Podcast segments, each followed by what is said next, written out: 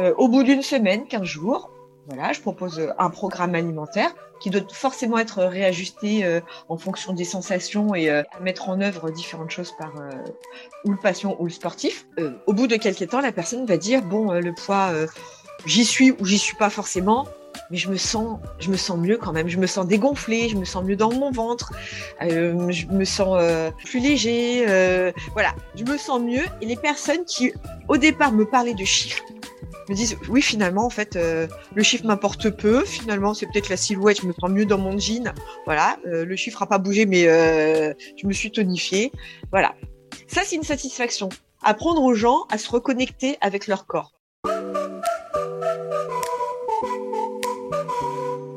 Bonjour et bienvenue sur le podcast Allez Vas-y. Allez Vas-y, c'est le podcast qui met en lumière les personnes qui passent à l'action. Qu'ils soient entrepreneurs ou entrepreneureux, sportifs ou sportifs de haut niveau, bénévoles ou engagés pour une bonne cause, l'objectif est de vous faire découvrir des parcours de personnes qui ont décidé d'agir pour donner du sens à leur vie. Pour cette deuxième saison, nous avons envie de tester une nouveauté. Et ce n'est pas sur ce podcast que nous allons nous empêcher d'agir. L'idée est de mettre en avant les sportifs et sportives en vue des JO de Paris 2024 qui approchent et pour montrer à quel point ils ou elles ont beaucoup à nous apprendre. Donc chaque vendredi, vous allez retrouver un épisode d'un ou d'une sportive, même si la discipline n'est pas olympique. L'objectif étant de valoriser le sport en général, et notamment des sports moins mis en avant dans les médias. La nouveauté, c'est qu'un mercredi sur deux, vous allez retrouver les épisodes concernant des entrepreneurs et entrepreneureux, bénévoles ou des personnes engagées. Donc certaines semaines, ça ne sera pas un, mais deux épisodes du podcast Allez vas-y. En écoutant ces parcours particuliers ou ces actions positives, j'espère que vous serez inspiré et pourquoi pas que cela vous donnera à vous aussi l'envie d'agir. Euh, c'est un podcast qui a commencé avec des périples, puisque hier on devait se rejoindre en, présentiel sur Paris et la SNCF on a décidé un petit peu autrement. Euh, donc bienvenue sur ce podcast Estelle. Oui, bonjour. Euh, merci Frédéric de m'y avoir convié. De rien, de rien. je t'ai convié parce que effectivement, tu es diététicienne nutritionniste du sport mais pas que. Mais avant de parler de ton parcours, euh, j'aime bien faire mon petit classique euh, portrait chinois. Donc je vais te dire un mot, puis tu me diras celui qui te vient à l'esprit en premier. Euh, si je te parle d'un lieu, qu'est-ce que tu me dirais? Qu'est-ce qui te vient à l'esprit? Kiruna. D'accord. Qui est À quel endroit? Qui est au-dessus du cercle polaire en Suède. D'accord qui est un lieu euh, d'inspiration que j'ai découvert il y a un peu plus euh, un peu plus d'un an où j'ai pu rencontrer euh, alors que je ne le savais pas des personnes qui qui, qui, qui appartiennent au peuple sami de Suède. moi, je suis une marcheuse dans l'âme. J'avais l'envie de ces grands espaces blancs, de ces torts blancs, de ces grandes étendues. J'adore la taïga. Je peux marcher des heures et des heures. Et c'était juste juste inspirant, magnifique. Et parce que Kiruna, c'est un lieu qui est partagé entre euh, l'authentique, euh, la tradition et l'industrialisation. C'est un lieu où tu as euh, à la fois des peuples, des, peuples natifs, autochtones qui vivent, mais aussi le plus grand gisement de, de fer à ciel ouvert de la planète.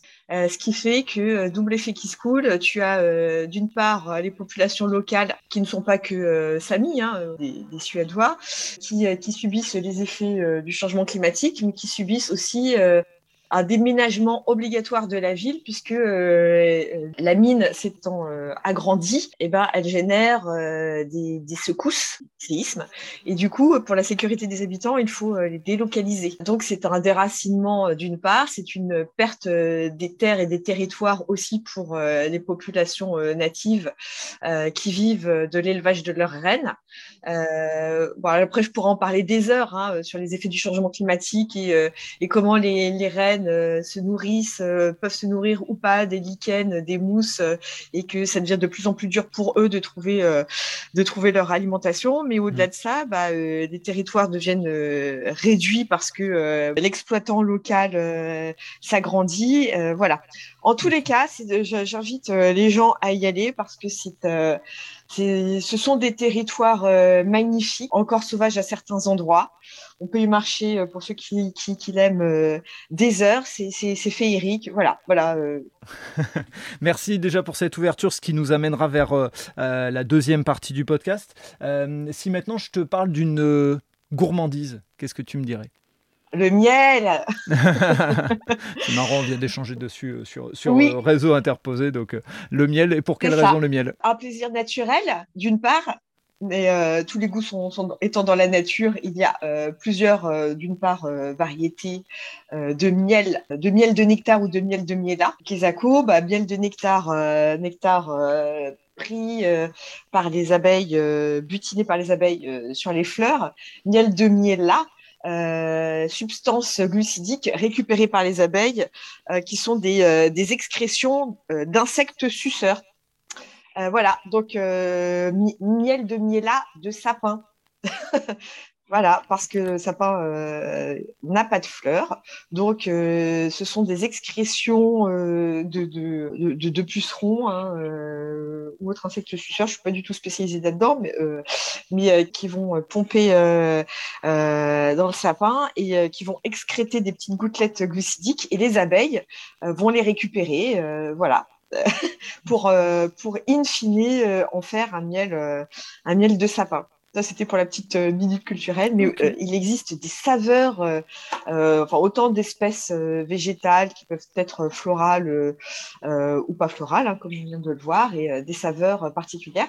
Et, et, aussi les propriétés médicinales du miel, reconnues depuis des siècles, hein, même dans l'Antiquité, parce que parce que un miel, un vrai miel, je ne parle pas de miel bizarroïde qu'on peut retrouver sur certains mais maintenant on n'a plus le droit parce qu'il y a une, obligation d'apposer sur euh, les étiquettes d'ici la fin de l'année. Euh, je pense que certains fabricants vont écouler leur stock, de mettre la provenance, euh, la composition de leur miel. et oui, et oui, bien, bien, bien, bien. mais un apiculteur digne de ce nom proposera un miel qui aura une teneur inférieure à 20% d'eau. et ce qui fait que plus le pourcentage en eau est faible, euh, moins il y a de développement de, pathogènes, en tous les cas de, germes possibles dans, l'aliment, que ce soit du miel ou autre. Hein. et ce qui fait que euh, il peut y avoir une bonne conservation, mais euh, ça peut être aussi utilisé sur, sur des plaies. Voilà, ça c'était aussi un autre aspect. Et on a aussi toute une spiritualité autour du miel. Bref, le miel, moi j'adore, c'est excellent. Si je te demande une passion ou un passe-temps, qu'est-ce que tu me dirais? Ah, C'est difficile parce que j'en ai deux. de fait, j'adore marcher. comme je le disais, je peux marcher des heures. souvent, j'aime bien partir sur mes routes seule. Euh, enfin, j'ai pas besoin d'être drôle je n'ai jamais fait de voyage organisé de ma vie. Euh, quand je pars, c'est avec une carte, un sac à dos, une boussole. Euh, je sais pas après des choses pour. Euh, on est dans la précaution, hein, couverture de survie, euh, tout ce qu'il faut dans le sac à dos et euh, que ce soit bah, sur sur mes périples arctiques ou même en France, je prends une carte et et je vais je vais en fonction en fonction du temps. Je prévois un minimum peut-être euh, pour du transport qui va être ferroviaire, Euh, un point de chute éventuellement, mais après je vois sur place parce que j'aime bien me, me, renseigner avec euh, avec les locaux et découvrir des choses qui ne sont pas forcément inscrites dans des guides. Et ma foi, euh, selon l'inspiration du jour ou selon les discussions que j'ai avec les gens que je rencontre, et eh ben je vais aller visiter tel ou tel site ou je vais passer plus de temps à tel ou tel endroit.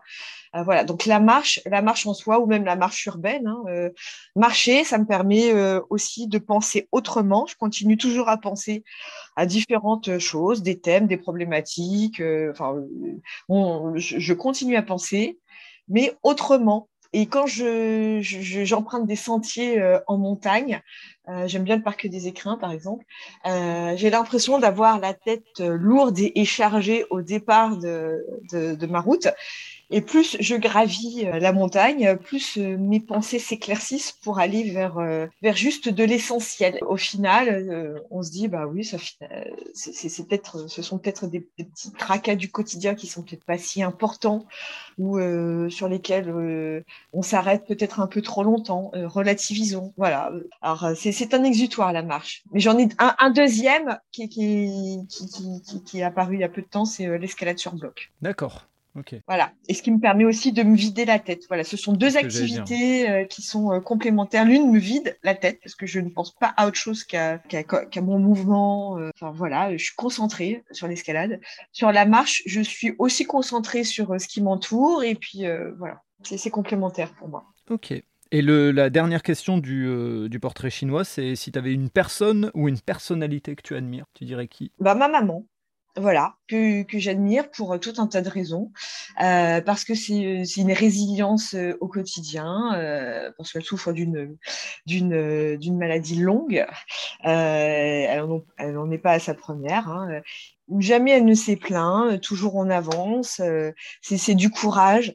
Et ce qui m'amène à dire à, chaque, à chacun, et c'est un credo, une phrase que j'aime bien, c'est tant qu'il y a de la vie et de la vie, on y va. On y va, on fonce, on avance. Euh, moi, j'ai, pour avoir pratiqué aussi des, des sports de combat euh, ou de la boxe, non pas en compétition sur des rings, hein, euh, mais avoir accompagné des sportifs aussi euh, sur les rings. Tant que le gong n'a pas sonné, il y a toujours, il y a toujours moyen de d'arriver au but. Ok, très bien. Bah, merci pour ce, credo et ce portrait chinois. Et puis bah, là, je vais te laisser euh, nous expliquer un petit peu euh, qui tu es, quel est ton parcours, qu'est-ce qui t'a amené à devenir euh, diététicienne nutritionniste du sport, hein, ce qui fait que je suis rentré en contact avec toi. Et puis ensuite, on, verra dans un deuxième temps ce qui t'a amené à passer sur des projets, je dirais peut-être complémentaires ou un peu différents, mais qui sont en lien avec tout ce que tu viens d'expliquer dans le portrait chinois. Donc bah, je te laisse la parole, je te laisse nous expliquer un petit peu qu'est-ce qui t'a amené à tout ça. Euh, bah, effectivement, avant d'être diététicienne nutritionniste du sport, qui est euh, mon, mon, job, euh, enfin, ma passion, c'est une chance, hein. C'est pas, euh, enfin, job, euh, oui, c'est une passion plutôt. Euh, ce qu'il faut savoir, et euh, c'est aussi la raison pour laquelle je ramène beaucoup de choses à l'alimentation. Je suis quelqu'un, je suis gourmande, mais gourmande de choses simples, naturelles, les produits de terroir, voilà. Donc tout, tout me ramène toujours à l'alimentation et au bien manger, ce qui fait que dans mon activité précédente, je, je travaillais à un poste euh, différents postes de direction dans, dans, la grande distribution alimentaire toujours sur, euh, en lien avec euh, l'alimentation, des denrées alimentaires, des produits qui étaient plutôt euh, élaborés, transformés, avec des grandes marques nationales. voilà, donc j'ai fait ça pendant plus, plus de dix ans. Mais avant d'en être arrivé là, c'est vrai que j'ai un parcours, je suis biochimiste de formation et en parallèle, j'implique toutes ces notions parce que tout, tout est lié en fait. C'est difficile de se caractériser juste par une chose, on est un ensemble de choses. je suis biochimiste de formation parce que je m'intéresse euh, au, vivant ou à la chimie du vivant, la biochimie.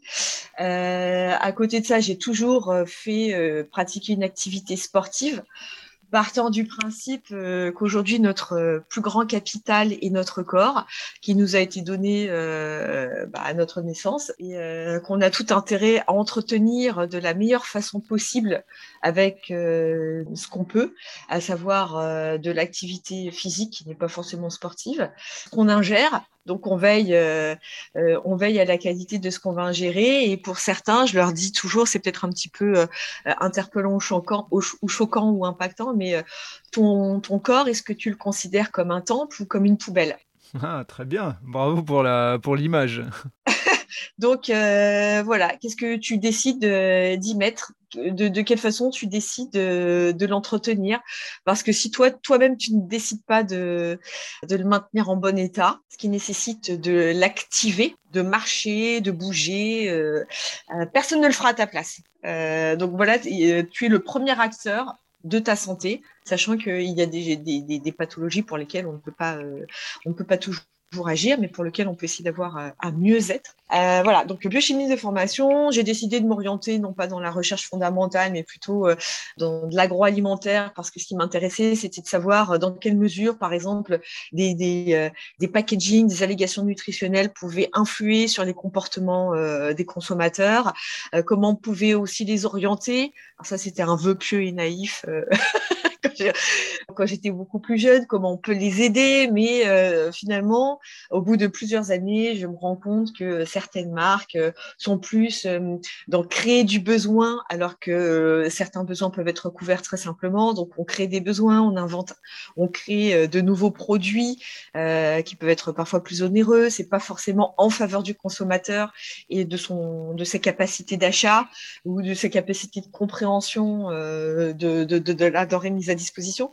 Bref, je pense que parfois il, il peut y avoir tromperie, que le manque d'éthique me posait problème. Donc, j'ai décidé de stopper là euh, ma carrière euh, dans, la grande distribution alimentaire et de me recentrer sur ce qui me tient à cœur, à savoir la santé, le bien-être, l'activité sportive ou physique hein, euh, sous toutes ses formes et manger, manger, manger. Hippocrate, déjà dans l'Antiquité, mais on parle d'Hippocrate, mais il y en a plein d'autres, disait que ton aliment soit ton premier médicament.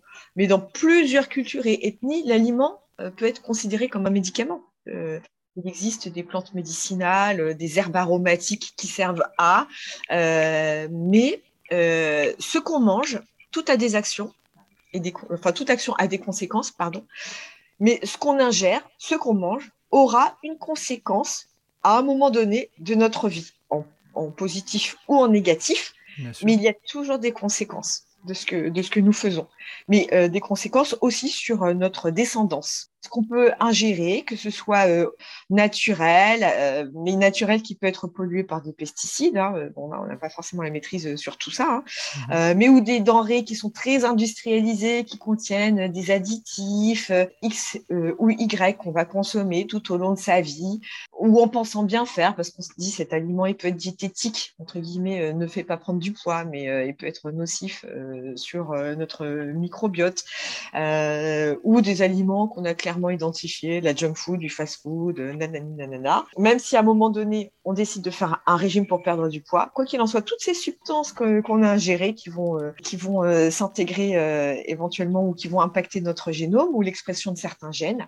et eh ben ça a une incidence sur notre descendance. À un moment donné, mieux vaut tard que jamais hein, pour changer euh, ou rétablir, euh, enfin corriger le tir. Euh, mais tout a des, tout, toute action a des conséquences sur, sur nous-mêmes et sur notre environnement. Et en, en, partant de tout ça, bah, j'ai voulu approfondir mes connaissances. Donc, on, on, redémarre. on redémarre. Alors, c'est vrai que j'avais fait mon troisième cycle plutôt dans une école de commerce renommée, je ne vais pas forcément dire son nom, mais on redémarre bah, sur du BTS diététique, puisqu'il faut comprendre quelles sont les attentes comment on va encadrer euh, une personne euh, ou un patient. Donc voilà, euh, BTS diététique. Et puis après, j'ai voulu me spécialiser au travers de différents DU en, fac de pharma, en fac de médecine, sur, sur la pharmacologie des aliments, enfin des nutriments plutôt, sur bah, la nutrition du sportif, sur nutrition sportive et les activités physiques et sportives à but thérapeutique. Euh, voilà. après, on peut se former tout au long de sa vie. Hein. Je pense qu'on peut et qu'on doit se former tout au long de sa vie, euh, continuer à apprendre parce qu'on on, ne sait pas tout. Euh, les gens qui, qui, pensent tout savoir sur tout, je pense qu'il faudrait se remettre en question parce qu'on ne sait jamais tout, surtout que tout évolue. Il faut rester euh, conscient de cela.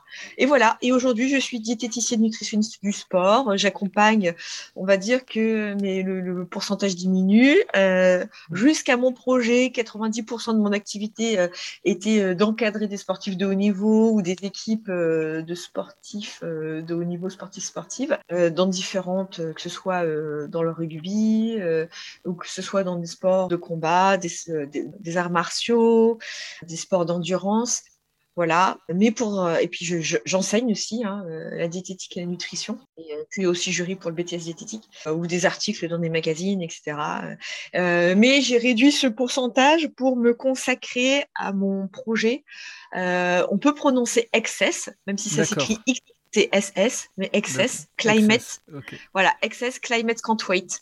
Plutôt orienté euh, sur, euh, bah, sur le climat. Euh, en fait, ce, ce, projet vise à trouver des clés de résilience et d'adaptation climatique au contact des peuples autochtones natifs des déserts chauds parce qu'ils détiennent des clés. Euh, on ne s'intéresse pas suffisamment à eux et qu'aujourd'hui, pour faire face aux enjeux climatiques, tout ne se fera pas avec euh, bah, les, les, dernières et les nouvelles technologies. Il y a des savoirs traditionnels ancestraux qui sont détenus par ces populations. Ça ne veut pas dire que pour autant il ne faut pas échanger avec elle. Encore une fois, c'est de l'échange et de l'apprentissage dans les deux sens. Mais pour ce faire, on utilise le vecteur du sport pour attirer euh, l'attention parce que le sport est un vecteur euh, fort. Hein. On connaît la puissance du sport hein. euh, dans tous les sens. dans tous les sens. Hein. les sportifs sont très regardés, peuvent être copiés, peuvent être adulés. certains peuvent être des messies. Donc leurs actions euh, leurs actions peuvent être euh, peuvent être copiées par euh, par des jeunes publics. Donc mm. ils sont exemplaires. Enfin, ils sont exemplaires. Ils devraient être exemplaires. Oui, tous les cas, ils servent d'exemple. donc attention, et, certaines grandes marques, hein, les sponsors l'ont bien compris. c'est pour ça qu'ils ont besoin d'un ambassadeur. Nous aussi, on l'a bien compris. C'est pour ça qu'aujourd'hui, on a aussi un, un parrain de notre édition. Alors juste pour euh, avant de, continuer sur, euh, sur le projet, moi j'aurais deux trois petites questions sur, euh, ton parcours. quand tu décides de quitter ton ta dernière expérience salariée, oui. C'est quoi les. Est-ce qu'il y a eu des, euh, des peurs ou est-ce que tu étais déterminé et tu savais euh, euh, comment tu allais y aller et, et, ça a été quoi les premières actions? D'abord la formation, d'abord mettre ta plaque de nutritionniste parce que tu avais déjà une, une, partie de formation. Comment ça s'est passé dans le concret pour quelqu'un qui se dirait bah, j'ai envie de faire ça et je ne sais pas trop comment m'y prendre si je veux demain changer de vie? Alors, demain changer de vie, je pense que quand, quand on en a l'envie, il, faut le faire. Après, euh, je peux concevoir qu'on puisse avoir des préoccupations euh, autres. Euh, oui, mais le risque, j'ai des enfants, si je peux pas les nourrir. Néanmoins, si on a un bagage, bon, moi, il s'avère que que j'ai pas d'enfants, donc peut-être que c'était d'autant plus simple. Mais si on a un bagage quel qu'il soit, on n'est pas obligé d'être bardé de diplômes, mais on peut avoir un, un savoir, une expérience qu'on a acquis au fil des années. Se fixer une, une deadline, enfin une échéance voilà, si dans un an, euh, à l'issue euh, de ma euh, reconversion, finalement, il n'y a pas de résultat, en un an, je peux faire marche arrière et revenir à ce que je sais faire retourner sur, le, marché du travail. Et moi, ma foi, j'ai envie de dire, j'ai jamais eu de crainte parce que même, quand j'étais dans, dans la distribution ou salarié, je, je pars du principe que rien n'est jamais acquis et qu'on n'a jamais de certitude sur rien. Que de toutes les façons, même si on a un poste, il y a toujours euh, une, une, concurrence possible avec d'autres personnes qui peuvent arriver. Euh, je pars du principe qu'il n'y a pas de frontières et qu'on est ouvert sur l'international. Hein, donc, euh, je pense pas du tout franco-français. moi, je, suis, je suis vraiment sur l'international.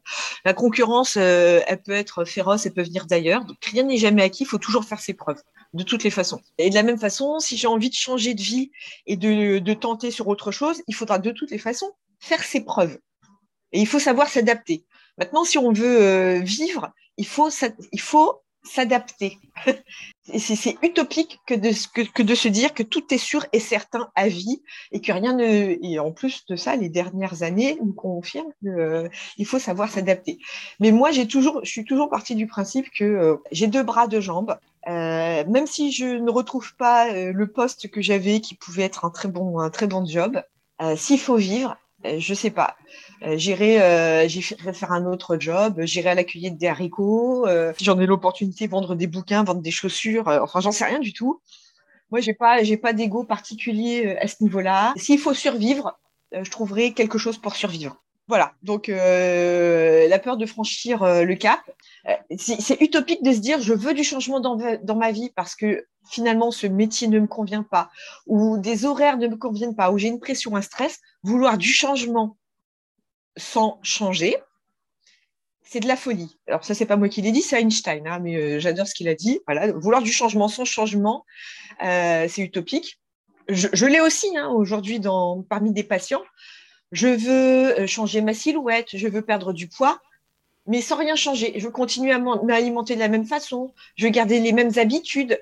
Euh, finalement, je veux rien changer à mon organisation. Euh, non, je ne m'appelle pas Mary Poppins. je ne suis pas Dieu. Hein, euh, je n'ai pas de baguette magique. voilà. Donc, il faut être un petit peu courageux sur, sur ces aspects-là comprendre qu'il bah, va falloir changer des choses. Hein. parce que si on reproduit la même copie, bah, probablement qu'on arrivera au même résultat. Hein. donc, euh, Normalement, c'est ce qui arrive souvent. Ce qui et, Oui. et oui. Donc, euh, non, j'ai pas eu de crainte euh, au changement. Et après, ayant toujours été dans le milieu du sport, et je suis plutôt quelqu'un de mobile, mes premiers patients étaient dans mes clubs, dans les clubs que je fréquentais pour, pour m'y entraîner. Et que les personnes m'ont fait assez confiance parce que je, je suis plutôt assidue d'une part dans ma pratique sportive et que je suis quelqu'un de, euh, professionnel et d'assidu aussi euh, dans ma façon de travailler. Donc ces personnes savaient que euh, bah, en s'adressant à moi, j'aurais à cœur de bien les accompagner et, de les suivre. Juste pour terminer sur la partie sport et après on passera sur le projet XS quelles sont tes, fiertés dans cet accompagnement euh, euh, en tant que diététicienne nutritionniste du sport? Euh, Est-ce que tu peux nous citer une ou deux fiertés où tu dis bah, j'ai accompagné soit tel groupe, soit telle personne qui s'est vraiment développée, enfin pour donner un petit peu de, vision et de, profondeur à ce que, ce que tu fais et ce que tu donnes en accompagnement ah oui, j'en ai quelques-unes. Hein. Alors, je ne vais pas forcément citer le nom de sportifs parce que je suis pas, sûre. Mais euh, par exemple, en, tous les cas, dans le milieu ou des euh, sports pieds-points, j'ai en tête une personne et aussi dans, euh, dans le rugby, j'ai aussi en tête une personne qui m'avait dit Bon, écoute, on va essayer un mois avec ce que tu proposes. Si ça fonctionne pas, j'arrête. bah, il a continué tout le temps. moi, mon credo, c'est d'accompagner les sportifs avec une alimentation naturelle. Quand je dis naturelle, ce sont des aliments courants. Euh, et non pas des compléments alimentaires ou, je, veux que euh, la santé, c'est la, ça c'est la base, et la performance soient accessibles à la portée du plus grand nombre. Donc, qu'on soit sportif ou patient euh, avec des problématiques de santé, il faut que je puisse m'alimenter en fonction de mon budget ou que je me trouve sur la planète. Un féculent restera un féculent, hein, euh, que ce soit du riz, euh, des pâtes, du taro, des patates, de l'igname. Ben, au bout d'un moment, un féculent reste un féculent. Donc, il faut pouvoir s'alimenter avec ce que j'ai à, proximité mais pour ce faire, euh, accompagner une personne sur le plan diététique, c'est pas lui donner une, fiche standard que je sors de mon tiroir. J'ai jamais fait, je sais pas faire. C'est de l'éducation nutritionnelle pour que cette personne soit autonome après et se débrouille toute seule. Moi, j'ai pas vocation à accompagner des gens euh, toute leur vie euh, et à être une béquille pour eux toute leur vie. je peux être présent si s'il y a d'autres d'autres euh, d'autres questionnements, bien évidemment, et au contraire, je n'ai pas de souci. Mais moi, ma, ma grande satisfaction, c'est rendre les gens autonomes sur leur façon de s'alimenter, mais surtout euh, euh, critiques par rapport à leurs choix, il faut que les gens se posent des questions au moment où ils font leurs courses. Est-ce que ça, ça peut être intéressant ou pas, indépendamment de ce que j'ai pu voir euh, sur tel ou tel média ou dont on m'a parlé? Apprendre à lire les étiquettes. Petit aparté, les étiquettes, si les étiquettes sont trop longues et que vous ne comprenez pas la liste des ingrédients, c'est un médicament. Fuyez. Euh, plus l'étiquette est courte, mieux c'est. Un aliment, de toutes les façons, il doit être clairement identifié comme un aliment. Hein. Donc, si on se pose trop de questions, c'est que euh, moi, j'ai envie de dire le plus simple est toujours le mieux. voilà. Donc, mais parmi mes satisfactions, j'ai voilà ce, ce, rugbyman qui euh, euh, qui, avait l'habitude d'un certain mode.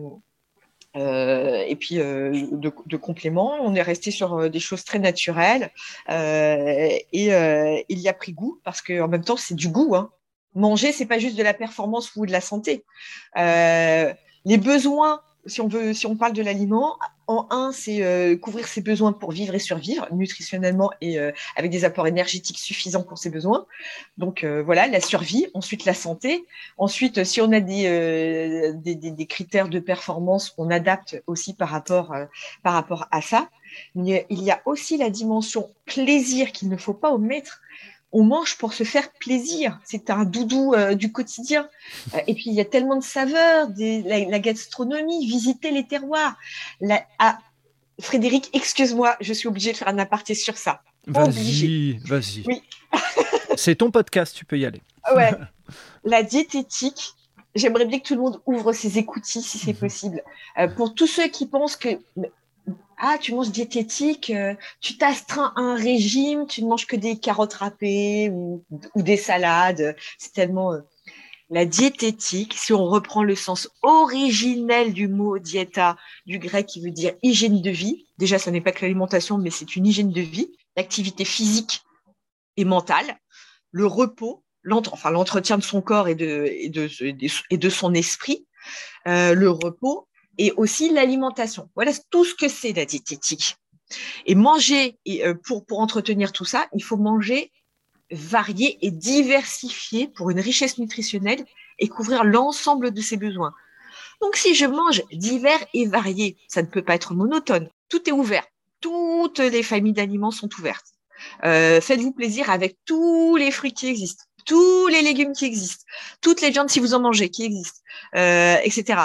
Euh, euh, toutes, euh, toutes les gammes de féculents, hein, légumineuses, légumes secs, ce sont les légumineuses, les céréales, voilà. Donc c'est une ouverture sur une sur sur une palette de couleurs immense. Donc ça ne peut pas être austère.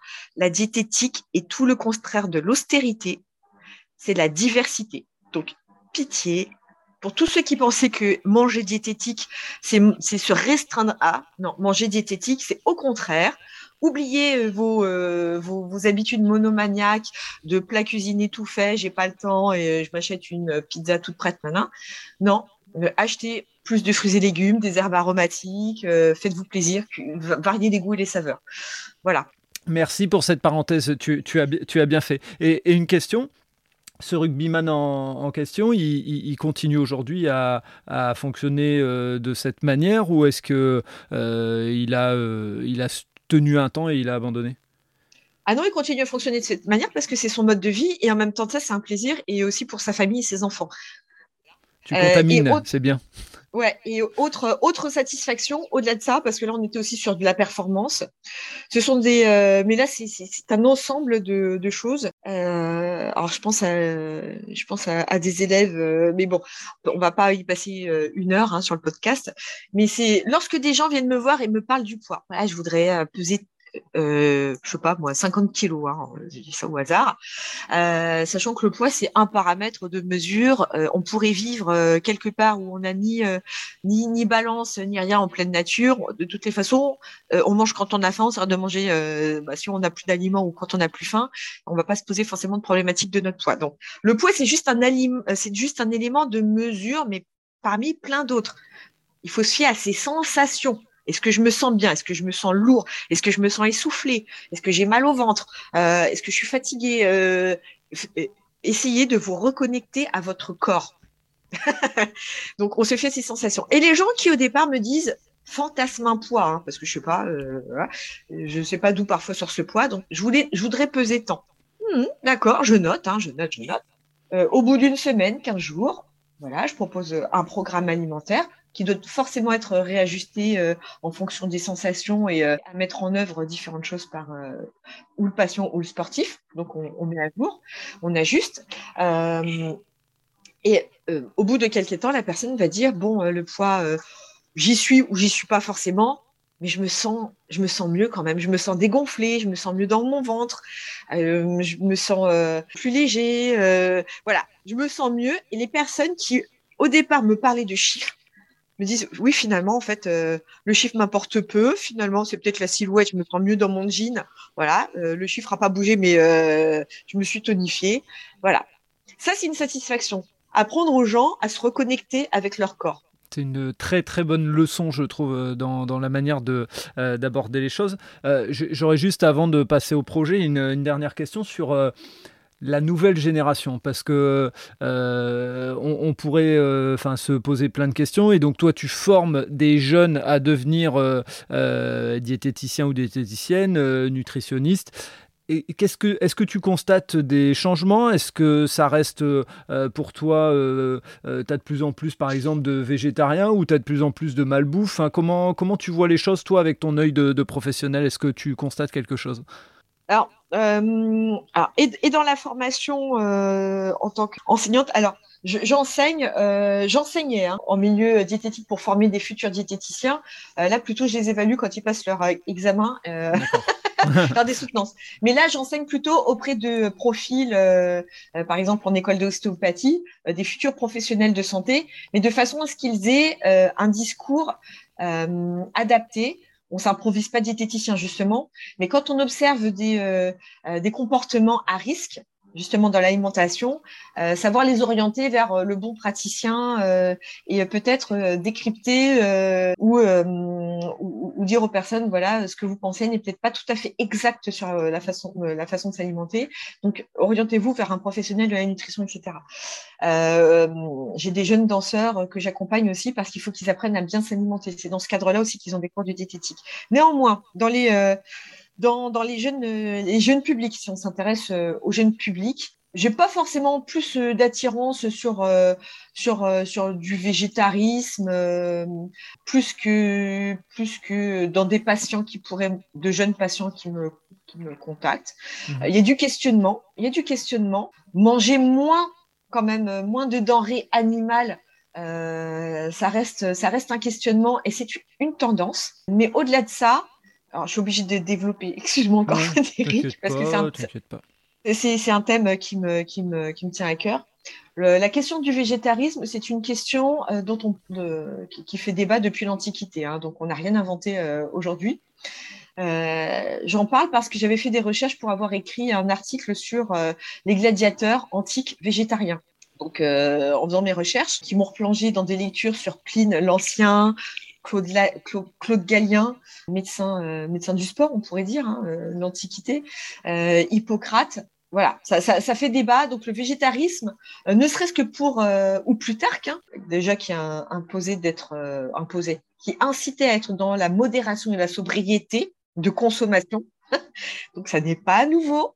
ça fait depuis un moment qu'on en parle d'être dans de la modération et de la sobriété, ne serait-ce que pour être en bonne santé manger davantage de végétaux pour tous les bienfaits, les vitamines antioxydantes, les fibres, les glucides, l'énergie euh, qui peut être apportée, entretenir son microbiote intestinal pour être en bonne santé. Voilà pourquoi on doit manger des végétaux. C'est pour être en bonne santé. Après, on peut s'intéresser bien évidemment à nos milieux naturels, parce qu'aujourd'hui, certaines personnes vont, vont dire il faut être végétarien euh, pour préserver, euh, pour euh, limiter les émissions de, gaz, de, de, CO2, de gaz à effet de serre, pour préserver notre environnement. Mais avant toute chose, c'est pour préserver sa santé et l'homme avec un grand H, faisant partie d'un écosystème, la biodiversité étant une espèce animale, faisant partie de la nature, comme toutes les autres espèces animales, si on entretient la bonne santé de l'homme, de l'espèce humaine, on entretient la bonne santé de la nature de toutes les façons. Parce que si on est en meilleure santé, on va peut-être consommer moins de médicaments et de substances chimiques qui peuvent être déversées dans des eaux euh, usées, selon euh, voilà, qui peuvent être traitées, euh, filtrées selon les pays. Hein. Moi, je pense, je ne parle pas que de la France. Hein. Oui, oui, oui. Il faut avoir un raisonnement international, mondial. si je suis en meilleure santé, peut-être que ce déplacement me prend 20 minutes à pied. On est dans du raisonnable, hein. j'incite pas tout le monde à marcher, s'il y a 40 km à faire tous les jours, euh, voilà. Euh, mais ce qui peut être fait, si je peux le faire à pied parce que je suis en meilleure santé, je suis pas essoufflée, j'ai pas de problématiques euh, aux articulations, hein, tout s'entretient, et eh ben peut-être que je ne vais pas prendre la voiture, qu'elle soit avec essence diesel ou électrique. J'économise de la ressource. Parce qu'aujourd'hui, l'électricité, on pourra en parler aussi sur l'économie. Euh, bon, c'est un autre débat. Mais euh, quoi qu'il en soit, j'utilise de l'énergie mécanique. je fais fonctionner mon corps et j'économise la ressource. Donc, quand je suis en bonne santé aussi, je contribue à la bonne santé de mon écosystème. Donc, et si je mange davantage de végétaux, je, favorise, euh, je suis dans la prévention santé. Voilà, c'est même pas pour des considérations. Euh, on peut aimer ou pas manger de la viande. Moi, personnellement, je ne mange pas de denrées animales, mais chacun fait comme il veut. Euh, mais on n'est pas obligé d'en consommer autant. Culturellement parlant, euh, il est de bon ton d'inviter des amis. On peut pas inviter des amis sans avoir une belle pièce de viande ou un beau poisson. Mhm. Ça fait euh, ça fait pauvre sur la table. Alors qu'il y a tellement de repas magnifiques qu'on peut faire. Euh, je sais pas moi, une poêlée de champignons. Euh, je sais pas moi, des pommes de terre sautées à l'ail au persil ou des risottos X ou Y, des tiens de légumes, des veloutés de légumes. on peut faire tellement de tellement de choses euh, avec euh, à base de végétaux, euh, je sais pas moi, des houmous diversifiés. Alors on peut pas amener houmous si c'est pas du pois chiche, mais mhm. des purées de lentilles dans lesquelles je vais rajouter peut-être du curry, du lait de coco, de la coriandre tellement de variétés de recettes. Donc, euh, pour le végétarisme, il y a des questionnements sur est-ce que c'est bien, est-ce qu'il faut s'orienter sur ça J'ai envie de dire, mais pourquoi tu t'orientes vers du végétarisme? Pour te donner bonne conscience, parce qu'il y en a qui le font. Hein. Donc, euh, bon, ça ne, va durer qu'un temps. Parce que si c'est un effet de mode et que la mode change, euh, peut-être que demain, je, passerai à autre chose. Euh, il y a une campagne de pub qui était sortie, c'était en mars, hein, une société suédoise qui s'appelle Hump, qui avait lancé un, spot publicitaire qui a gagné le, prix d'argent, les Lions, les Lions à Cannes. Et ce spot publicitaire propose un hamburger végétal, végétarien, qui aurait goût de chair humaine. Il y a une déviance. Alors, au prétexte, que c'est un végétal, on peut, tout manger. Non, manger végétarien, là, c'est une déviance quand même. Manger végétarien, c'est pas juste se, se contenter de manger une denrée végétale. Derrière ça, c'est aussi une philosophie, un mode de pensée. Quel est mon regard par rapport aux autres espèces, qu'elles soient animales ou végétales? Comment est-ce que c'est proposé? Euh, Une denrée végétale euh, industrielle, suremballée, avec différents ingrédients et des additifs, comment est-ce que c'est préparé et comment est-ce que c'est euh, élaboré? Euh, et si une denrée végétale, pour la faire pousser, on consomme X litres d'eau, euh, bah, la ressource en eau, c'est aussi un même questionnement quand, on est dans les, dans, dans, les problématiques climat. Hein. Au-delà du, du, CO2, il y a aussi la ressource en eau. voilà. C'est ces questions que tu t'es posées qui t'ont amené tout doucement à aller vers le projet ou c'est en rencontrant des sportifs avec qui tu as, euh, pu participer ou c'est par tes marches? Comment ce projet justement C'est par mes marches. D'accord, ok, c'est par les marches. Et, ce sont par mes marches. Et justement, alors, euh, explique-nous euh, ce qu'est ce projet XCSS qui se prononce XS. Explique-nous un petit peu comment il t'est venu. Est-ce que tu es à l'origine? Est-ce que tu as rejoint un groupe? Enfin, Donne-nous un petit peu de, perspective de ce qu'est ce, ce projet. Pourquoi ça s'appelle XCSS ça veut dire X pour cross euh, et les autres euh, lettres cross country skiing scène. Ski de fond sur du sable. D'accord. Et euh, comment est-ce qu'il m'est venu? Effectivement, c'est au cours de, de mes marches. J'aime j'aime bien marcher dans les milieux naturels. Autre aparté, je m'efforce je à dire les milieux naturels plutôt que la simple nature parce que souvent on peut parler de l'homme et la nature. Toujours pareil, l'homme fait partie de la nature. Hein. Euh, les, éléphants et la nature, les oiseaux et la nature, les arbres et la nature. Euh, les espèces vivantes euh, font partie de la nature. donc les milieux naturels. Et je me dis pourvu qu'ils restent dans le meilleur état le plus longtemps possible, tel qu'on aime les voir, tel, qu'on aime les visiter, là où on aime pratiquer bah, nos, sports s'ils sont outdoor. voilà. Donc, euh, mais on voit la façon dont parfois ils peuvent être dégradés, que ce soit avec euh, bah, des bouteilles, enfin des choses, euh, pollution qu'on peut observer. et même si c'est pas ça, on peut voir que des sentiers sont ravagés parce que ils passent des, véhicules motorisés. voilà, donc il y a des traces qui, qui, sont laissées. Donc on se dit bon euh, comment comment on pourrait faire pour euh, pour pour réduire cela? Donc il y a toute une réflexion qui se fait euh, autour de la préservation de nos milieux. les effets du, changement climatique, bah, on en parle depuis des décennies, hein, c'est pas tout récent. J'avais écrit un, un article sur qui faisait référence aux trois de Charcot, notamment avec Claude Lorius. on va pas reparler de cet article, mais si j'ai bonne mémoire, qui était un climatologue, un glaciologue qui avait déjà, euh, dans ces années-là, les grandes expéditions françaises dans les années 50, en, faisant des, en, extrayant des carottes de glace, vu qu'il y avait déjà des évolutions dans, les températures euh, au niveau des pôles. Donc, euh, on nous alerte sur ces changements depuis longtemps. Et, en observant les sportifs, les, les, sportifs de haut niveau, je vois aussi qu'ils sont très, très observés par leur public. Et là, je me dis, il y a peut-être des choses à faire euh, en utilisant le sport, parce que le sport, euh, pour l'avoir pratiqué, ce sont aussi des valeurs. C'est du respect, du respect de son adversaire, du respect de son entraîneur, euh, du respect pour la pratique. il faut être respectueux. c'est aussi de l'humilité. on est fort un jour, on a gagné une médaille, on a gagné une ceinture, on a gagné un titre, mais est-ce qu'on peut le conserver? Ça, c'est autre chose.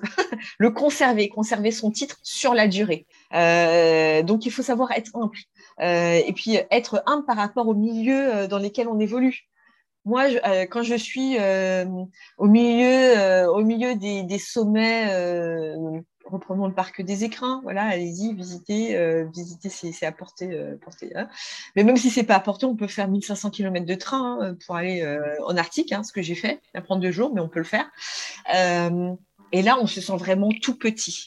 On se sent vraiment tout petit par rapport à cette cette immensité qui nous entoure et où on se dit que ah oui bah là c'est rude tu as des, populations qui arrivent à y vivre, tu as d'autres espèces animales qui font avec, et on se dit, bah, on est à la fois peu de choses, se, remettre en question. Voilà, donc c'est un ensemble de choses, voilà, au cours de mes marches, au cours de mes, expériences, qui me disent pourquoi pas utiliser le sport comme moyen, comme un moteur, un moyen propulseur, fédérateur autour d'une cause. Cette cause, elle peut être euh, liée euh, au milieu naturel que j'aime tant parce que j'aime aussi euh, manger de, bons aliments naturels avec plein de saveurs. et pas polluer avec plein de choses. Euh, et euh, j'aime bien pratiquer euh, mes escapades au milieu parce qu'ils sont magiques. voilà. Donc et le climat, les, effets du changement climatique, hein, parce qu'on peut pas lutter contre le changement climatique, il a lieu, il a lieu, mais on peut s'adapter, s'outiller pour faire face aux effets du changement climatique. Donc voilà petit à petit comment euh, se sont imbriquées les choses dans ma tête.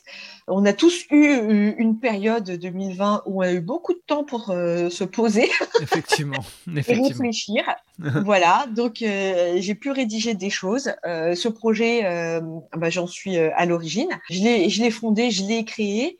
Et euh, j'ai, euh, j'en ai parlé à, à, des gens que je connais dans mon réseau qui sont, qui sont venus se greffer euh, au projet, à la parce qu'ils ils y ont été sensibles et que, et que ça leur a parlé. Donc notamment, tu as, tu as un parrain qui est un petit peu connu hein, quand même, euh, qui est Gwendal Pezra. Il est venu dès le début dans le projet, il s'est, euh, rattaché après. Comment ça s'est passé aussi pour, pour lui? Alors Gwendal, il n'était pas là dès le début euh, parce que euh, au début on avait un autre parrain qui, pour euh, pour différentes raisons, a quitté a quitté le, le, projet.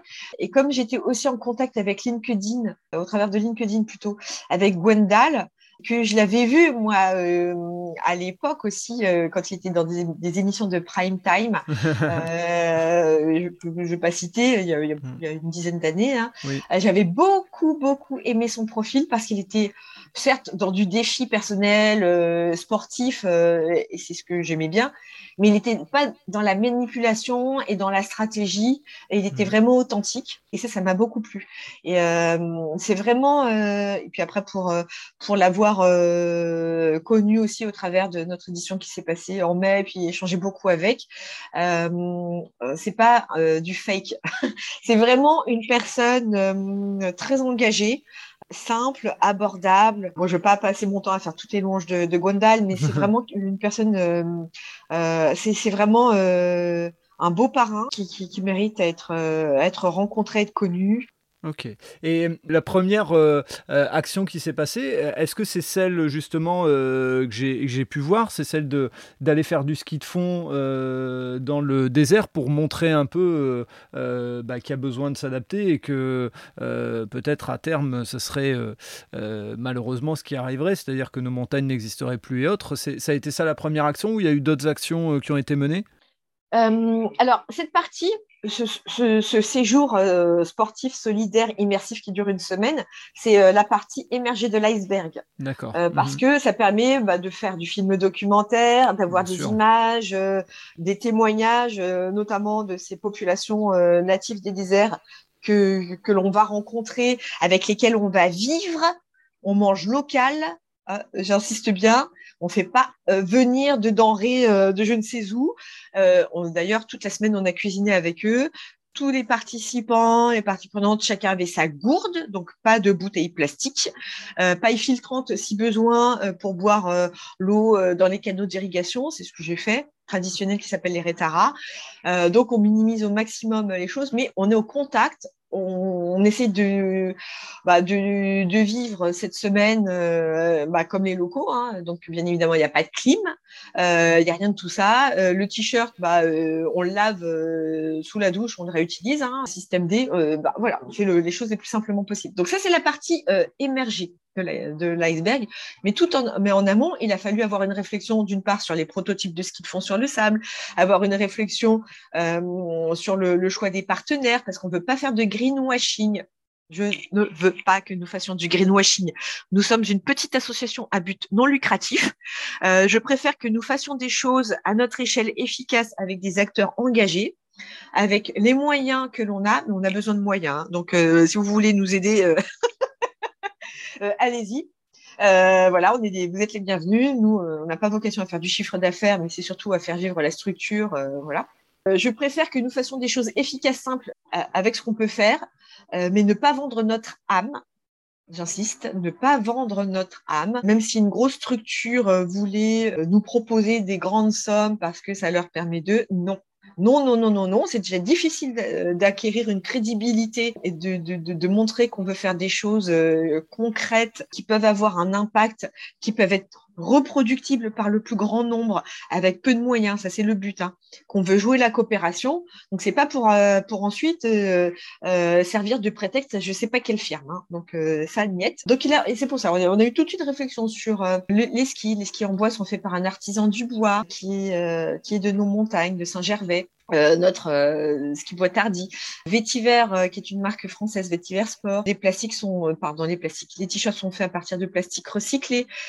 Aujourd'hui, c'est ce modèle, mais si après on peut créer local en fonction du savoir-faire et des recommandations de Vétiver, parce que chaque édition aura lieu dans un endroit différent.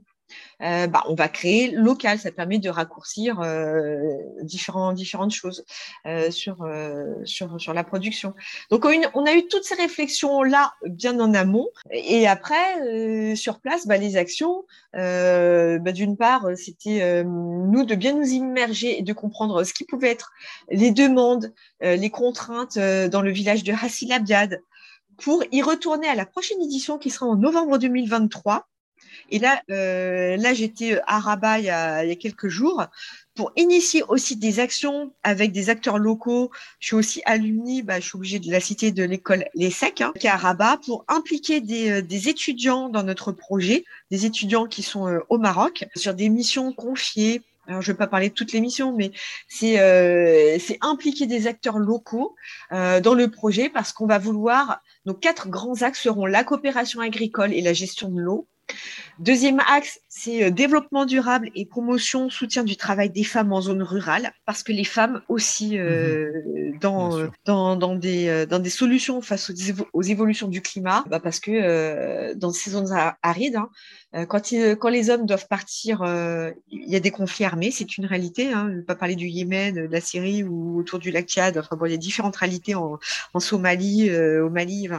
bon, quand les femmes restent au village parce que des hommes doivent ou partir trouver du travail ou partir sur le front, bah, il faut système D hein, pour continuer à cultiver, pour alimenter la famille, pour trouver du revenu, de l'argent. Donc elles sont trouveuses de solutions pour continuer à faire vivre la famille et le village. Donc il faut pouvoir les aider. Euh, elles peuvent avoir un savoir-faire euh, artisanal aujourd'hui, euh, mais il faut aussi les aider sur, certes, elles ont un savoir-faire artisanal, mais comment commercialiser, vendre davantage et mieux leurs articles. Là, on peut les conseiller sur sur du marketing, sur du business plan, voilà l'intérêt des élèves, qui peuvent aussi s'associer à des élèves, des étudiants d'école de, de, mode et de design, leur, donner des fiches techniques parce que hum, ce qu'il y a de très bien, c'est qu'on va, euh, ils le font déjà, on va développer des collectes de déchets, plastique, ficelle, laine, qu'on va recycler pour en faire des objets. Donc à partir de ces euh, ressources recyclées et ressources locales du village, établir des fiches techniques euh, sur la base desquelles ces femmes vont pouvoir reproduire des, des articles qu'on pourra vendre à Hassilabiad pour leur générer du revenu, puis par la suite peut-être à Casa à Rabat euh, et ainsi de suite ailleurs à l'export. Mais ça, on veut que ces choses-là, elles soient reproductibles ailleurs. Euh, en 2023, on sera au Maroc, en 2024, on sera en Égypte, euh, mais il faut que ce soit reproductible. Voilà, donc euh, et, troisième volet, c'est éducation environnementale, sensibilisation des jeunes publics bah, aux enjeux climatiques et environnementaux. Donc on aura des petits challenges interscolaires entre primaires de Paris, parce que l'école, l'association elle est basée, le siège est basé à Paris. Donc on va voir aussi avec différents organismes associatifs sur Paris pour se rapprocher de primaires de Paris, échanger avec des primaires de déjà des villages alentours sur, euh, sur différents thèmes. Le, défi sera, euh, le concours sera euh, collecter des déchets et réaliser le plus bel objet fait à partir de déchets que vous allez. mais tout est prétexte en fait pour connecter les enfants. Autre, autre aparté. Aujourd'hui, on parle d'adaptation climatique. C'est très bien. Tout le monde parle d'adapter l'urbanisation, l'architecture, le textile. Mais on, on met deux choses que je pense importantes. D'une part, L'adaptation, c'est comment je m'adapte à l'autre, à un autre peuple, à d'autres cultures. Parce que euh, demain, il y a des migrations qui sont obligatoires, on les observe déjà. Comment je peux m'adapter ou l'autre peut s'adapter à moi. Et ça démarre aussi par euh, des rencontres, des échanges à faire dès, le plus jeune âge.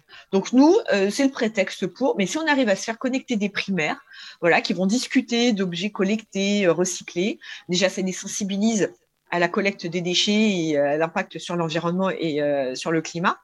Mais euh, le ski de fond, euh, ça c'était une idée de Gwendal, faire des classes de ski de sable, pas de classe de ski de neige, mais en zoom, voilà, avec des gamins qui savent faire du ski de fond, qui en zoom ont montré à leur leurs petits copains copines dans le Sahara. Regarde comment nous on fait du ski, toi comment tu fais avec tes spatules sur le sable. Voilà, tout est prétexte pour les faire se connecter. C'est très bien. et l'adaptation, c'est aussi l'adaptation des corps, des organismes. Quand on doit s'adapter, il faut permettre à chacun d'être plus fort, d'avoir un corps plus fort et plus résistant aux épisodes caniculaires. Ça passe, encore une fois, je suis désolée, mais par aussi de l'entraînement, euh, l'activité physique et une bonne alimentation. Les personnes qui sont en surpoids, obésité, qui souffrent d'hypertension artérielle, souffrent encore plus euh, de la canicule, de la chaleur. Si au travers, euh, j'avais fait un post sur ça, sur quelle est la contribution de la diététique dans euh, l'adaptation climatique, et eh ben c'est tout un discours pour faire en sorte que dès le plus jeune âge, les gens mangent mieux pour avoir aussi un corps plus fort et plus résistant, dans la mesure du possible, bien évidemment. Mais c'est comment entraîner son corps, voilà, l'entretenir et l'entraîner pour qu'il soit plus résistant à la chaleur. Parce qu'aujourd'hui, il y a des gens qui meurent de chaleur. Ça ne veut pas dire qu'on sera des surhommes, mais on sera peut-être un peu plus résistant et physiquement et psychologiquement à la chaleur.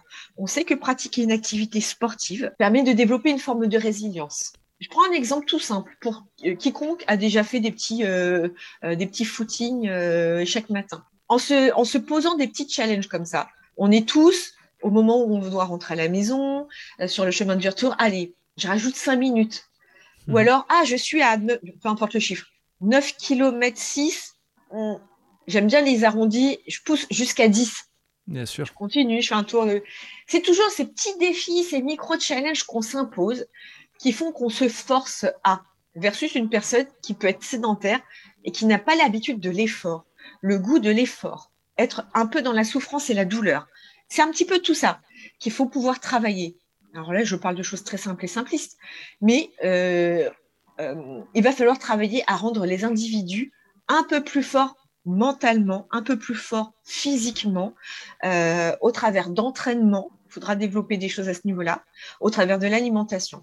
Donc l'adaptation climatique, c'est ça aussi. C'est pas juste euh, on change l'architecture, des matériaux éco-responsables, euh, l'urbanisation, transformer les villes c'est aussi les individus au niveau euh, individuel. Et le quatrième volet de notre euh, de notre euh, de notre projet Access Climate Can't Wait, c'est au-delà de l'avoir initié, c'est développer notre pratique sportive adaptée aux évolutions du climat, savoir le ski de fond sur du sable, parce qu'on peut le faire sur le sable.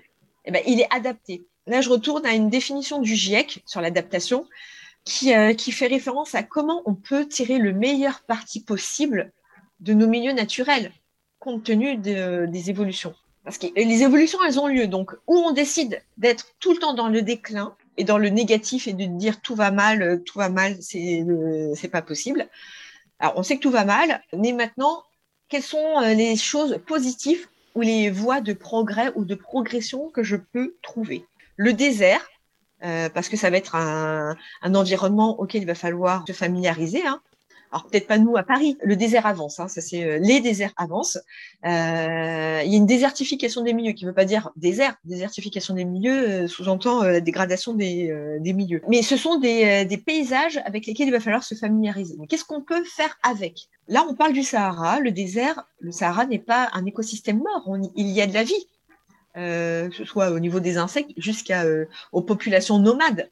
Il y a des hommes et des femmes, des hommes avec un grand H à chaque fois, mais il y a des populations, des communautés qui vivent dans le désert ou aux abords du désert. À ce titre-là, euh, c'est un écosystème hein, vivant. Pitié, arrêtez, si vous le pouvez, de ravager les dunes avec les 4x4, les quads et les jeeps. Il y a des, des populations qui vivent euh, ou euh, réduisez-le, mais euh, nous, on y était jusqu'à 3 4 heures du matin, des, des, des, personnes qui étaient en jeep, qui n'avaient aucun respect des, des, villageois et qui, qui, tournaient avec à pas d'heure. Alors tu vas dire, oui, mais du coup, les villageois, ils louent des jeeps et des, des 4x4, des quads. C'est vrai, eh ben, nous, on propose une solution alternative. Les gens font ce qu'ils veulent, hein, encore, ce qu'ils veulent, encore une fois. Nous, on n'oblige à rien. C'est chacun décide. Et voilà, on vous propose aussi une autre façon de visiter euh, le désert avec du ski, du ski de fond, une mobilité douce. Et on visite, on prend le temps d'apprécier les dunes lentement. Alors ça, c'est Youssef, un guide du désert, qui a trouvé ça super intéressant, qui a l'habitude de visiter le désert depuis qu'il est né, hein, qui, qui un intérêt à, nos spatules de, de, ski de bois, disant bah ouais, on s'enfonce moins, après, euh, il faut savoir euh, pratiquer les dunes, hein. euh, donc plutôt marcher sur les crêtes, mais on s'enfonce moins. Et ça, je pourrais le proposer aussi à, mes touristes qui, sont sur la caravane, hein, en plus de mes dromadaires. Bah, ils peuvent avancer aussi avec les spatules. Donc ça peut être intéressant, c'est moins fatigant.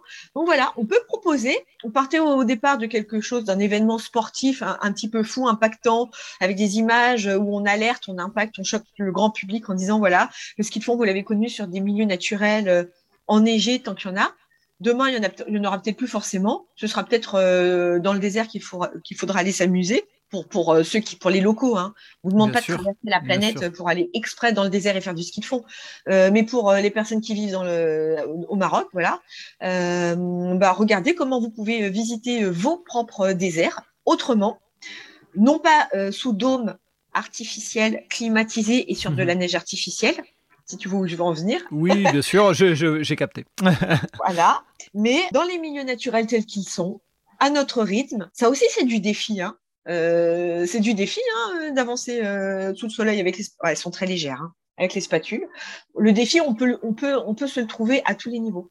Donc, euh, on est parti d'une pratique sportive qui, qui s'adaptait aux évolutions du climat et au milieu où il se trouve, à savoir le sable, les sables, hein, parce que la, la granulométrie euh, change en fonction des déserts, et on verra en Égypte. Mais ça, ça ouvre sur du tourisme durable, finalement.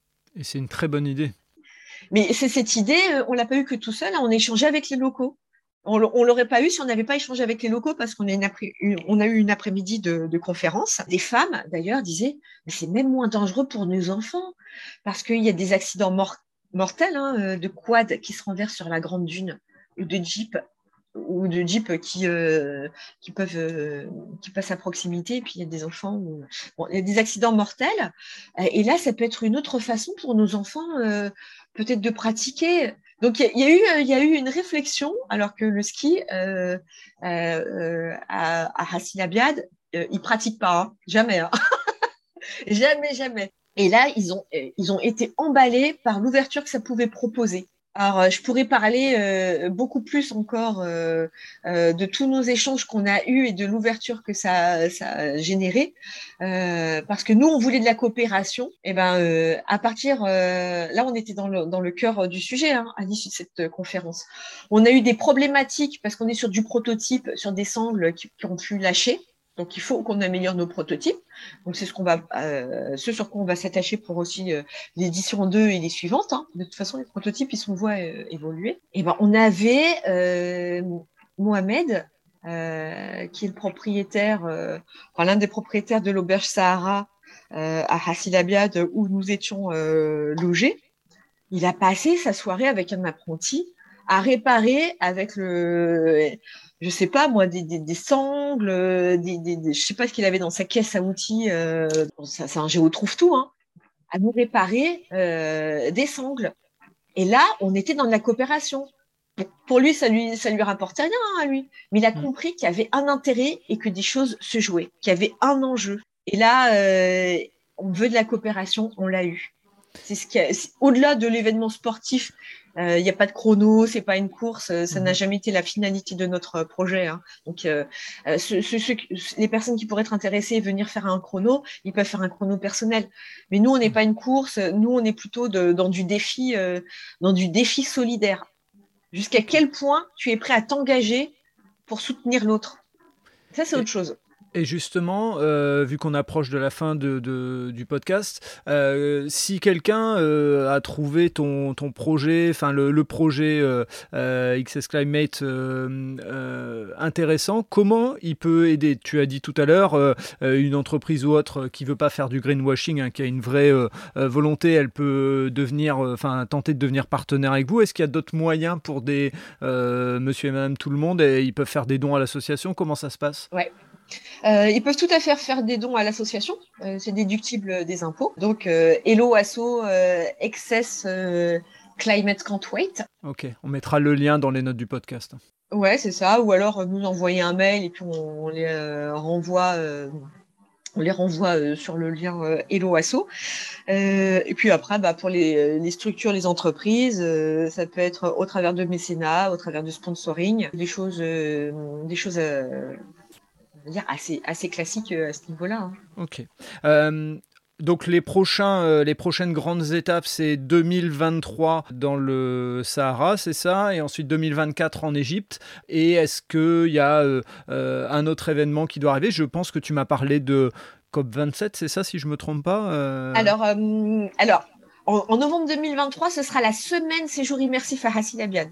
Mais là, dès le mois d'août, dès le mois d'août, dès le mois de septembre, euh, on initie déjà les actions sur les différents volets que j'ai cités. D'accord, ok. Opération agricole, parce que euh, ce qu'on ne voit pas forcément, c'est tout ce qui se travaille en coulisses. Et tout ce qui se travaille en coulisses, c'est, euh, ce sont toutes les semaines et tous les mois qui vont séparer bah, chaque, chaque édition sportive visible, mais tout ça, ça se prépare. Le matos, l'équipement, il y a de la réflexion euh, d'ores et déjà.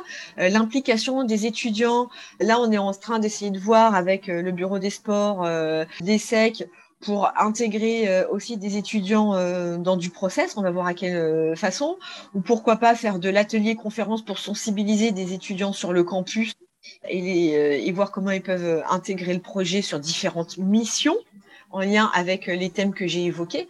Donc tout ça, c'est à partir de là, dès septembre. Euh, là, je parle des étudiants, mais c'est pareil avec euh, les entreprises avec lesquelles on travaille. on va avoir vraisemblablement un volet apiculture. Et oui, et oui, et oui, et oui, autour du miel. les, abeilles étant des pollinisateurs naturels.